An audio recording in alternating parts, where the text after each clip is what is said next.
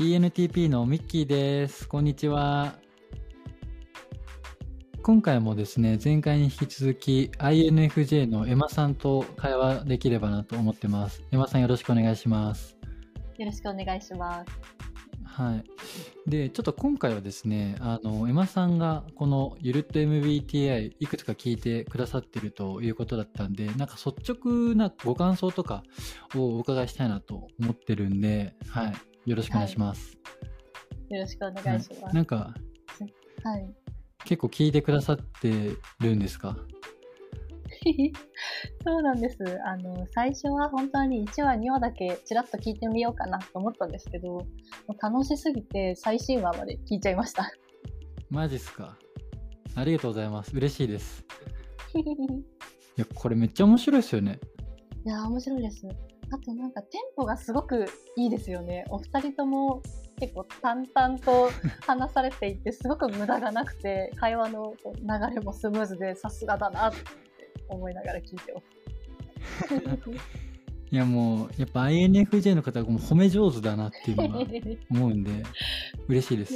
うんただあまりこう、はいいいこと言い過ぎても桜だと思われると嫌なのでちょっとあえてんって思ったところを上げていくとそうですね。かなりこう論理的なんですけど逆にちょっとあれ率直すぎるかなっていうところもあって。結構あの好き嫌いとかをかなりそのこういい意味では言葉を選ばずに思ってることを言われてるのですごくその NF にはない感じなので、まあ、すごいなと思いつつ仮にその実際フェイス2フェイスでお話ししたらちょっと率直すぎて致死量寸前ぐらいの毒を感じることもあったりします。間違いない。でもせっかくなんで、はいその辺をどっちかというと NT 型をビシバシと叩くような感じで、い、ろいろ教えていただきたいなと思ってるんで、はい、お願いしわかます。りました。そしたら、あ、一つ NT っぽいなと思ったのが、第1回の放送ですかね。なんかこう MBTI について知っていくと、コミュニケーション円滑になっていいよねっていう文脈があったと思うんですけど、その時の、まあ、ワードチョイスの話ではあるんですけど、あのおそらくミッキーさん、コミュニケーションコストを削減できるみたいなことを言ってた気がするんですよね。で、コミュニケーションにコストが結びつくっていうのが、すごく新鮮でした。というのも、なんかコミュニケーションってこれ、あの、私だけかもしれないですけれど、なんか人と人とをつなぐすごく大事なものってイメージがあるんですね。だからそれをコストと表現するなんて、こう、人と人との調和を 軽んじているじゃないですけど、ちょっと価値観違うなって思いました。うん、面白いですよね。あとなんか、何なんでしょう？そのコミュニケーション。ありがとうございます。もうどんどんお願いします。いいですかあと、その、まあ、人に対して結構、この人は好き嫌いとかいい悪いとか結構、ジャッジを率直にされるじゃないですか。私はどちらかというと、その、まあ、人類皆友達がいいよねっていう思想なので、その、そうなんか、世の中の人類みんなで手をつないで、ハッピーっていう理想を頭の中に思い描いてる時に、それを NT、特に ENTP のミッキーさんなのかもしれないんですけど、ミッキーさんがズバッとこう、手をつないでるのを振りほどかされるみたいな瞬間があったので、もしかして ENTP の方って世界平和願ってらっしゃらない可能性があるって思いました？いや、ありがとうございます。もうね、本当に嬉しいです。嬉しいんですか、もう本当でもその通りっすよね。う んうん。いや、そう見えるだろうなと思って。で、僕が結構驚きだったのが、コミュニケーションコストという言葉に対する反応で、そういう反応があるんだっていうのが僕も 結はい構新鮮で、面白いですね。そうなんですね。でも、ジョーさんも同感だと思うんですけど、はいコミュニケーションコストっていう表現を最初はこう心理的にちょっとうんって思う部分があったんですけどでもよく考えていくと確かにコミュニケーションってまあ INFJ としても疲れちゃうところもあるのであこれは言えて妙だなと思ってそう私はコストって言っちゃいけないんだっていう謎の、まあ、概念固定概念があったんですけどそれをこうブレイクスルーしてしっかりコストって言える ELTP さすがだなと思いました。いや最後はなんか褒め言葉にしてくださってありがとうございます。やっぱり INFJ のエマさんからすると前大前提の価値観として人と人とはまあ仲良くというか平和に過ごしていきたいっていうその結構そこのプロセスを重視される傾向があると思ってるんで、はいなんで具体的なそのコミュニケーション人と人との対話っていうのは、まあ、あるべきだよねとかつながりとして大事だよねっていう思想ですよね多分。そうなんです。言われて初めてそれがこうタイプによるものなんだって分かりました。皆さん共通だと思ってた。いやこの辺のねなんかコミュニケーションに対する捉え方の違いがやっぱりまあ、このポッドキャストを通じてじゃないですが対話して分かるのが面白いですね。僕もめっちゃなんか新しい気づきとして学びました。はい。すいませんもう言いたいことをいっぱい言っちゃう回になっちゃってるんですけど、でもぜひ、もっとお願いします。他にもぜひぜひ。わかりました。あと、あ、はい、一つめちゃめちゃびっくりしたことがあるんですけど、ENTP の方の回ですかね、ミッキーさんの回で、なんか、送別会いらないとかって言われてました？うなずかれてましたけど。どういう方なんですか？送別会ってこう、まあ、今いるコミュニティを自分が抜けるときに、まあ、開いてもらうものじゃないですか。ではその各々のこう人生交わるの、うん、交わるはずのない人生がコミュニティっていう目的によってこう交わってまたそれがこう各々が別々の道を行くっていうその惜別をみんなでこう分かち合う会だと思ってたので送別会は。それがいらないっていうのがすごく衝撃的でした。うん、まあそうだよね、普通に考えたらそうですよね。うん、すいません。そこが一番でも衝撃的だった、ね、一番衝撃的でしたね。まあでも確かに ENTP の方の言い分を考えると、今からバイバイする人と仲良くなるよりも、早くその新しいコミュニティの人と、まあ、親睦深める方がいいですもんね。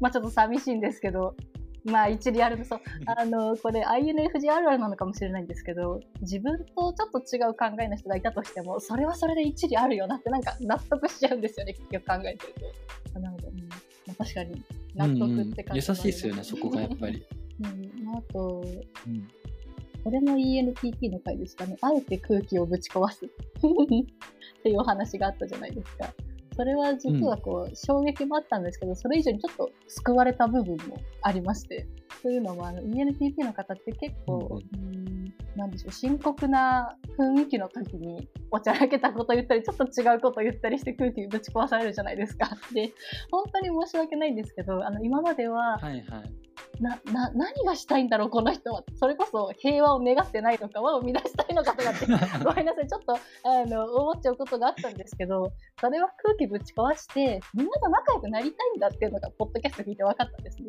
だから、ちょっと ELTP、うん、あれ？もしかしたら好きかもしれない。むしろ誤解してごめんねっていう気持ちになったんですけど、まあその一方で、これ、って 疑ったところが 実際どうなんですか？それ空気ぶち壊すのはあのちゃんとみんなと仲良くなりたいからなんですか？それともちょっと楽しんでるとかありません？これね本当鋭いなと思ってて、はい、僕もね自分でポッドキャスト聞き返してこれ詭弁で喋ってるような気もしてくるみたいなのがあるんですよ。はい、その場でとっさになんか自分のなんか都合のいいような結論に結びつくようなロジックを組み立てることができるんですよ、僕多分。すごいですね。そのロジック組み立てるスピードともう流暢さは、うん、右に出るものがいないですもんね、ENTP。確かにはったりなんだろうなと思いますよ、そこ。はったりが得意。え、うん、確確かになんか大義名分でやっぱり、まあ、あえて空気ぶち壊す分もあるんですけどシンプルにそのモチベーションはそっちの方が面白そうだからみたいなのは結構ある気がしますね。正直。楽しんでるじゃないですか。楽しんでると思う。なるほど。でもそれ俯瞰して見られてるっていうのがすごいですよね。なんか感情を俯瞰して見てるってまた別の回かもしれないですけどあった気がしてて。目の前で怒ってる人とか泣いてる人、うん、感情の高ぶりがある人を見てなんでこの人自分がある目的のために泣いてる怒ってるってのに気づかないんだ。バカじゃない？みたいな、うん、こと言われてたと思うんですけど、ね、そこのめり込まないのが本当にすごいですよ。もう純粋にすごいなって思います。そこはだから多分、エマさんの場合は、俯瞰するっていうよりも先に相手への共感が体が反応しちゃうみたいな感じなんですかね。呼吸するようにまあ共感というか分かる、うん、共感ですっていう気持ちになっちゃうのでかなり真逆ですよねそこは没入するか俯瞰するかっていう。うん確かにね INFJ の方と話しているとそれがなんか直感による力なのか共感力によるものなのかわからないんですけど相手の動き、まあ、身体的なというかなんか醸し出すオーラに対する反応が僕よりやっぱり早いうん。気がしていて、うん、共感力なのかな？体が反応してる感じ。すごくわかります。うん。もう本能って感じですよね。うんね私は本能で共感しますし、ENTP の方は本能でハったりをするっていう感じですね。いやそうだと思あーねみんないろんな本能があるんですね。面白いですね。うそうですよね面白いな。あ、あと一つ感想というかお聞きしたいことがあったんですけど、あのゆるっと MBTI のロゴって紫色じゃないですか。うん。それってあの、うん。紫って結構 NT 型のイメージカラーで使われる場合が多いですけど、それって注意喚起なんですか、うん。結構率直なコミュニケーション NT 型がしてますよっていう注意喚起なのかな？優しいなって思って 見てたんですけど、実際どうなんですか？これめっちゃ面白いんだけどあの紫見て注意喚起だと捉えるしその優しいなはい受け取り方、面白いもうそういうなんだろうな受け取り手のことというよりかは、まあ、発信側のスタンスとして、まあ、NT がなのでそれにちなんで紫にしているっていうぐらいで、注意喚起とかなんか相手に配慮してみたいなものは正直一切ないです。そうだったんですね。いや、というのも、こうポッドキャスト聞いてると、たまにその、先ほども言ったように、まあ、ストレートな表現が出たりするじゃないですか。それで、あ、こんなに、こう、うん、スリリングなポッドキャストだとは聞いてないぞっていうふうに一瞬思ったんですけど、でもロゴ見たらよく紫だったので、あ、これは私が注意喚起ちゃんと見てなかっただけかな。せめて申し訳ないな、とかいう気持ちがあったんですよ。いや皆さんこれが INFJ ですよね。なんか何事も自責感情で捉えるっていうのがね全然ご自身何にも悪くないし普通に、えっと、僕とジョーさんが過激なことを言ってるだけではあるにもかかわらずそれをなんか自分に落ち度があるんじゃないかと捉えるっていうのがこれ大変そうだなって思いますよね、うん、全然そんな配慮ないですよ正直。いやー本当に NG 型は面白いですね。ジョーさんは INTJ でしたっけ？あそうですそうです実は、あの結構真逆のタイプだと思ってたんですけど、一文字しか違わないんですよ。INFJ と INTJ。うん、うん、でも F と T が違う。こんなにこう違うのかっていう思うこともあって、特に印象に残ってるのは、あのー会議をするときにどういう会議が理想的かっていうお話があったときに、無能な人は黙ってろみたいな。ごめんなさいあの意訳するというのがあって言う言ってましてた。たで有識者だけで会議するのがいいって言ってて、それも最初に聞いたときにこの人は一体何を言っているんだと思って あのやっぱその場にいる人みんなで話し合ってみんなが共感っていうか納得するのを落としどころを見つけるのがいい会議なんじゃないかって思ってちょっとお会いしたことないんですけどジョーさんな何を言ってるんだ INTJ って一瞬思ったんですけどまたそれもやっぱりよく考えるとそういうなんかみんなとの調和とかを考えずに本当に効率とかそれこそ有識者3人だけだとやっぱり効率的な会議ができるじゃないですか。そういう合理性、効率性を追求する人がいるからこそ、なんか社会が進化して、で、私たちは何も考えずにそのふわふわした空想とかできてるから、いろんな NT 型のこう努力の上に NF が成り立ってるっていうことを私も学ばないといけないなとかって 思いながら聞いてたんです。めっちゃ面白い。はい。全部ね自責というか、そっちに相手を配慮する結論というかに持っていくのが素晴らしいな僕はちなみにあの INFJ の方に賛成です 2対1になっちゃいました。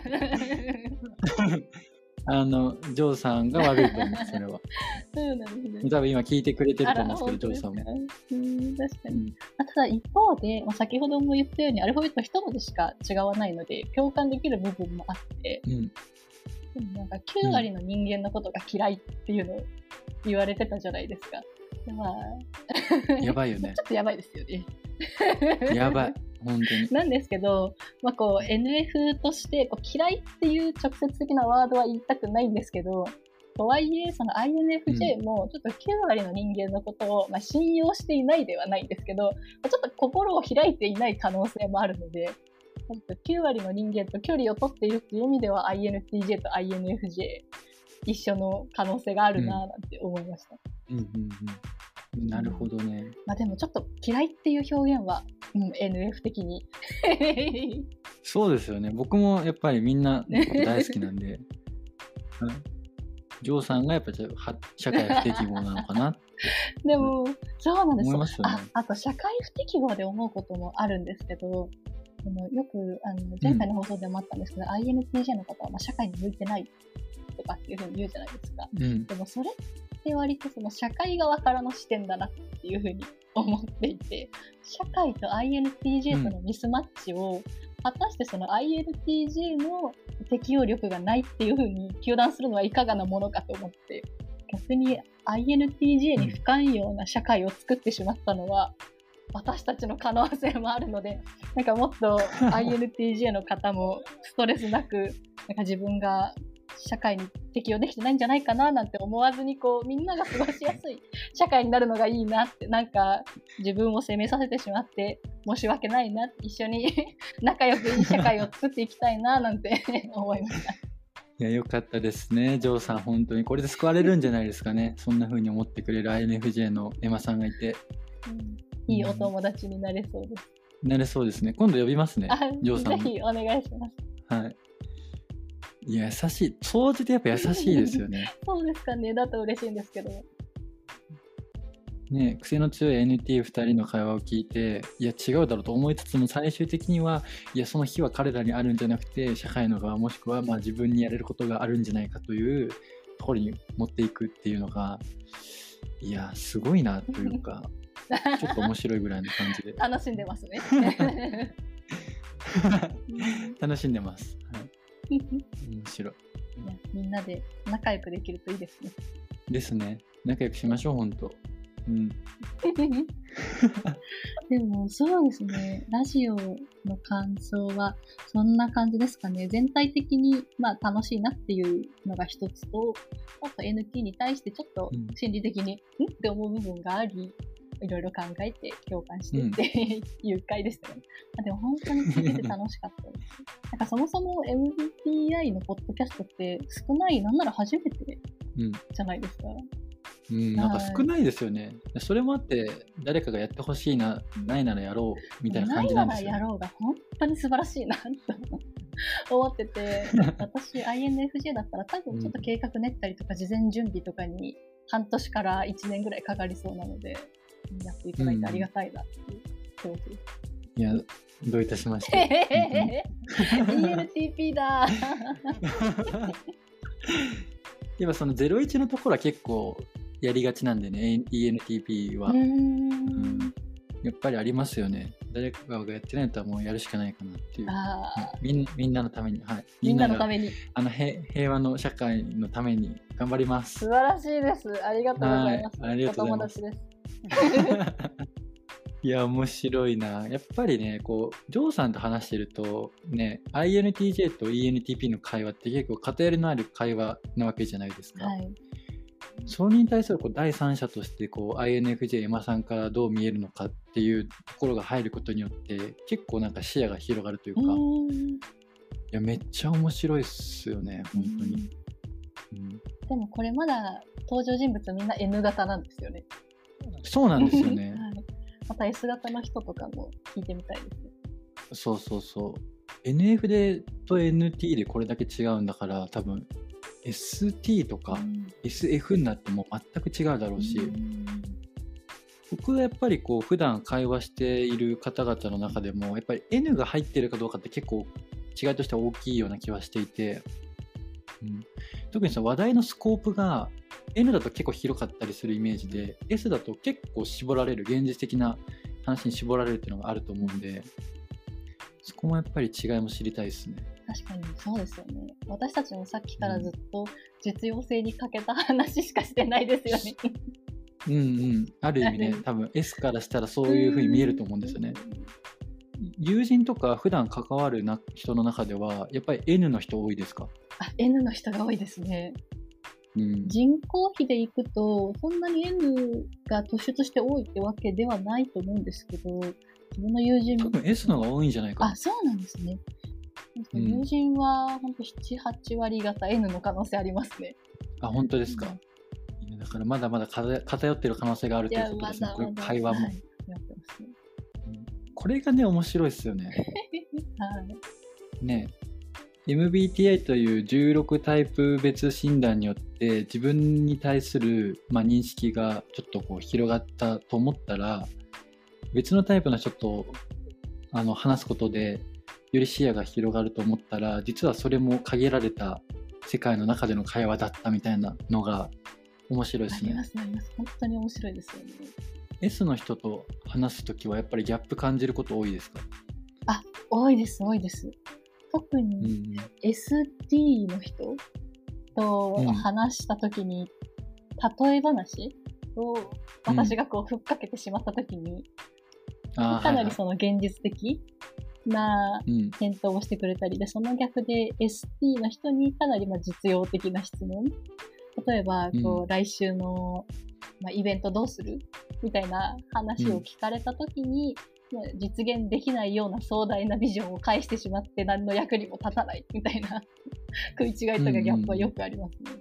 いやこれ面白い、ね、確かに例え話通じないことはありますね、うん。S 型の人とは、うん、例え話めっちゃしちゃうんですよ僕。やっぱ。うん。しますよね。しますします。本当に楽しいですよね。いろんな制約を取っ払って、自由なフィールドで何でも書いていいよって言われたら無限に書きたくなりますよね。いや確かにな。例え話って面白い切り口ですね、うん確かにそうだ。なでえ多分ご自身 NF なんで多分 ST 全然かぶりのない人とは当然ギャップあるだろうし僕からしたらやっぱ SF の方はもう本当に全然違うと思う。もう全然違う本当に。ちょっと何言ってるのか分かんないんだけど。おそらく SF の方も 何言ってるのか分かんねえなと思いながらお話しする可能性あります。そうだよね、はい。そうだよね。申し訳ない、本当に。いや、ありがとうございます。あのーやっぱりね、こういう、まあ、今日、ジョーさんいないですけど、まあ、この2人だけの会話ではなく、この第三者が入る、また次違う人が入るみたいなことで、結構一つのテーマとか、まあ、その対話に対する視点が広がるっていうのがあると思う特にねやっぱ前提でズレがあったりするっていうのは分かりますよねコミュニケーションコストコミュニケーションコストって僕とジョーさん会話してたけどいやコミュニケーションコストって何すか？みたいな。問いがそもそも生まれるんだっていうのとか面白いじゃないですか。僕からしたら。いやありがとうございます。あのちょっとまあこの感想会は一旦終わりますけどぜひなんかそういうなんか特に批判的なものを欲しいですね。私はちょっと違うと思いますみたいなそれも NT っぽいですね。もしこれがうん。NF だったら、共感しましたとか、私も一緒ですって人がいたら教えてくださいって言いそうなので、批判をするのは NT ですね。うん。世界に広がりが欲しいんでやっぱり、素晴らしい。うん、特に新しい発見ですよね。対話を通じた発見、うん、この番組自体のコンセプトもなんかタイプが異なる人が会話することで得られるなんか新しい気づきとかがなんか実は裏のテーマになったりするんで、その具体として MBTI を使ってるっていう感じなんですよあね。、そうだったんですね。うん、多分エマさんにとっても MBTI って切り口の一つで、えっ、となんだ FFS だとかエニアグラムとかも興味あるわけじゃないですか。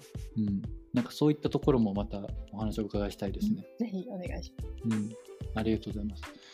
まあ、じゃあ一旦この辺で感想会終わりますか。はいはい、ます。ありがとうございます。